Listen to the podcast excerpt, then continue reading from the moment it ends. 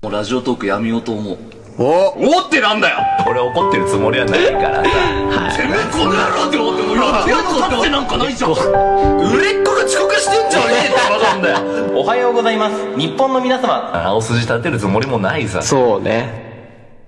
湘南の風さんは、やっぱり日本を代表するアーティストだなって、まあ私も思うんですけれども、カラオケで、マジな顔して純恋歌入れるやつは、正気の沙汰じゃないなって思うんですよね。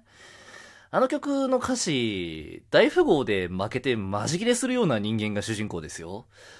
で、パチンコの景品を、その、景品を渡して機嫌を取ろうとするような人間ですよ。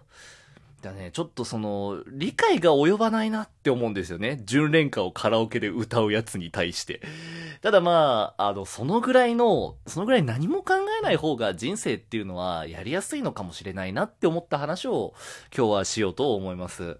あの、高校時代にすごく仲のいい友達のジョージ。まあ、すごく仲のいい友達っていうか、まあ、大親友ですよね。大親友のジョージから急にパスタの画像が送られてきたんですよ。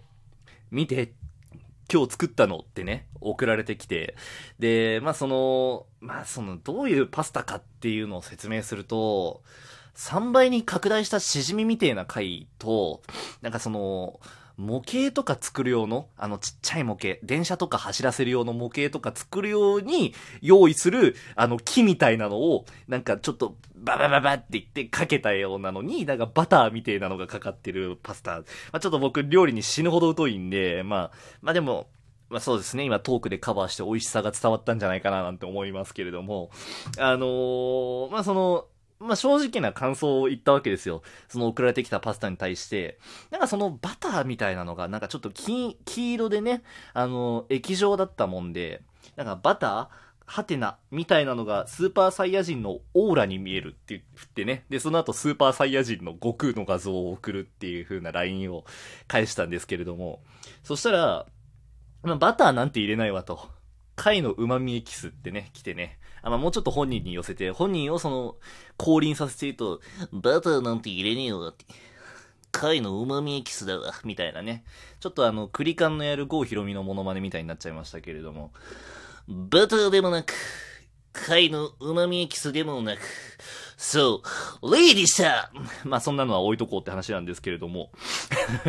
あの、で、なんか、あの、その後に一言、おめえ素直にうまそうって言えねえんだなって来たわけですよ。で、なんかその、まあそれでなんかちょっと正直に思ったことを返して、別にそのうまそうっていうコメントする必要なくないって返したんですね、僕が。でそしたら、大喜利じゃねえんだよ。面白い返事を1ミリも求めてねえんだよって帰ってきて、いや、えー、って言って。だからその、なんか LINE わざわざするのって、なんかその、タフじゃないですか？なんか、なんかその、LINE でわざわざその、うまそうな、まあ、美味しいパスタを作ったとして、その美味しいパスタを画像として添付してきたときに、それを、わあ、美味しそうって返す会話を、わざわざ文字で見たいかっていう話を僕は今日提言しに来てるんです、ここに。あのーなんか、その、まあ、ジョージって男はかなりモテるんですけれども、なんか、まあ、だからこそ僕が今今日この日にまで気がかりでここに持ってきちゃってるんでしょうね。その、正解としては、うまそう。今度作ってよ。っていうのが正解らしいんですよ。どうにも。それを 僕は、バターみたいなのがスーパーサイヤ人のオーラに見えるって返しちゃったんですよね。その、もうオーラ、あれですよ。あの、ブユーチュンチュンチュンチュンってなるタイプの、あの、気が見えるタイプのやつですね。で、なんか、あのーその直後に、まあ、それは LINE で会話のやり取りしてたんですけれども、インスタグラムで、その、TWICE っていう、まあ、彼その TWICE っていうアイドルがすごい好きで、その TWICE ってアイドルの子が猫耳をつけて、缶コーヒー持ちながら配信してる画像、で、なんかその、イヤホンをつけてね。で、なんかその、どう例えるかって言ったらこの画像を。まあ、その、猫耳以外はまあ完全に今の僕ですね。あのヘッドホンつけてマイクでこう配信して、で、その横にね、あの、コーヒーなんかね、缶コーヒーなんかを飲んじゃったりしてね、もう、もうほぼまんま僕みたいな画像が送られてきまして、で、まあその、あ、もうこれは大喜利の流れだなと思って、まあできるだけね、その、早いですで、イヤホンの場所間違ってますよって返したんですよね。猫耳つけてたから。うん、そしたら、ごめんっていう風に一言返ってきて、まあこれは、まあそのさっき話したように共感性のすごく低い僕でも、ああ、わかりましたね。あの、つまらない方のごめんなさいだなっていうのはすぐ分かったんですけれども。なんかその後、なんかいろいろ TWICE のじゃあ例えば画像とか、なんかその兄弟と撮ったね、写真とか送ってきたんですけれども、なんかその、面白い返事以外したくなくないっていう話なんですよ。でそのわざわざね、目に見える形でチャットっていう形になってたとしたら、もうそのなんかコンテンツを、なんか、ただの同調で終わらせるなんてもうクソ不毛じゃないですか。クソ無駄じゃないだ、じゃないですかね。なんかね、アホらしいなってすごく思っちゃったんですよ。だって、例えばじゃあそのスマートフォンは、人と会ってるから人と会話する。人と会ってるから例えばじゃあなんか、その、目の前で美味しいパスタを作られたとしたら美味しいパスタだなとは言いますよ。まあ多分、まあ、多分純恋歌をかぶせるんだろうなって思いますけど、現実でも。まあ、それはそれで多分一盛り上がりするのかな まあ、してくれたら嬉しいなっていう程度で言いますけれども、なんかその、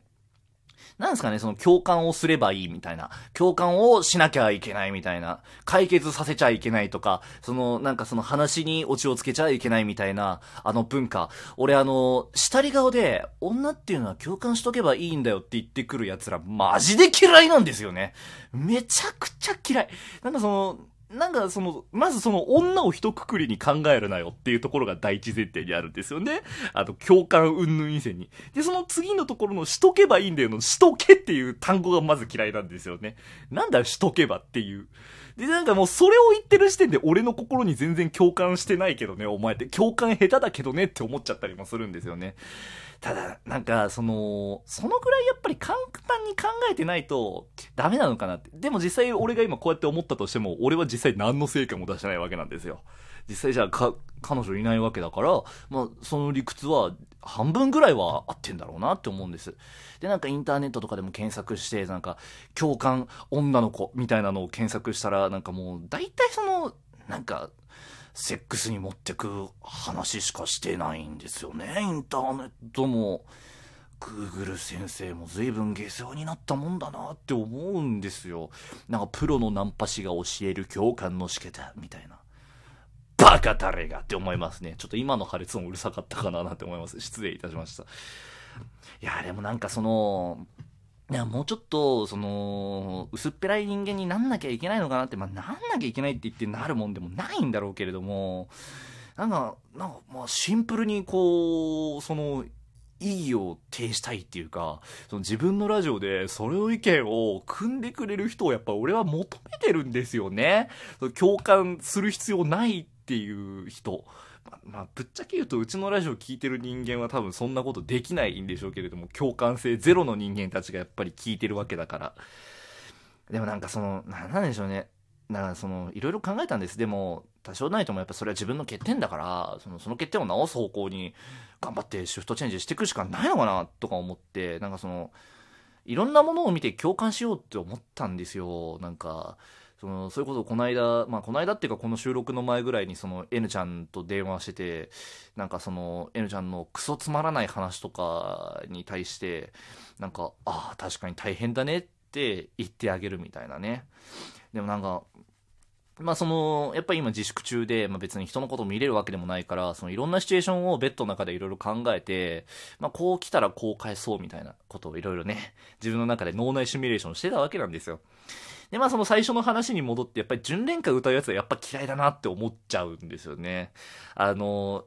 えー、366日を歌って自分の失恋を思い出しながら泣いて、あ、なんかごめんっていう空気にする女とかね。あの、西野カナとか歌うやつとかね。あの、まあ、その、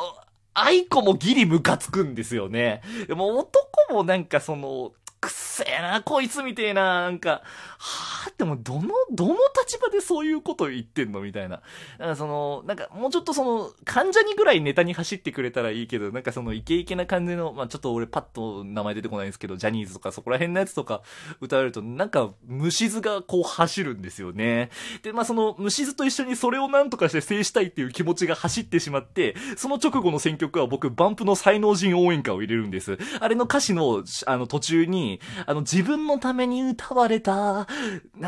自分のために歌われた歌など一つもないみたいな歌詞があってね、そこを聞かせるために、そこにものすごい拳とビブラートを込めて歌うっていう嫌がらせを、あの自分の脳内シミュレーションの中でもやってて、なんかその、なんか嘘の自分でも全然その、一途になれないっていうか、なんかその、もう混乱してきましたね。そのベッドの中で。なんかもう、いつにだったら俺は初めての一途を迎えるのかななんて思って。もうなんか混乱してきちゃって頭がピヨピヨしてきちゃって。で、それでももう寝よって思ってまぶたを落としたら億千の星がね、頭の中でピヨピヨ回ってましたね。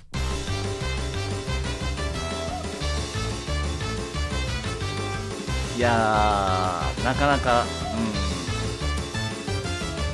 うん。共感したくなっちゃったんじゃないですかね。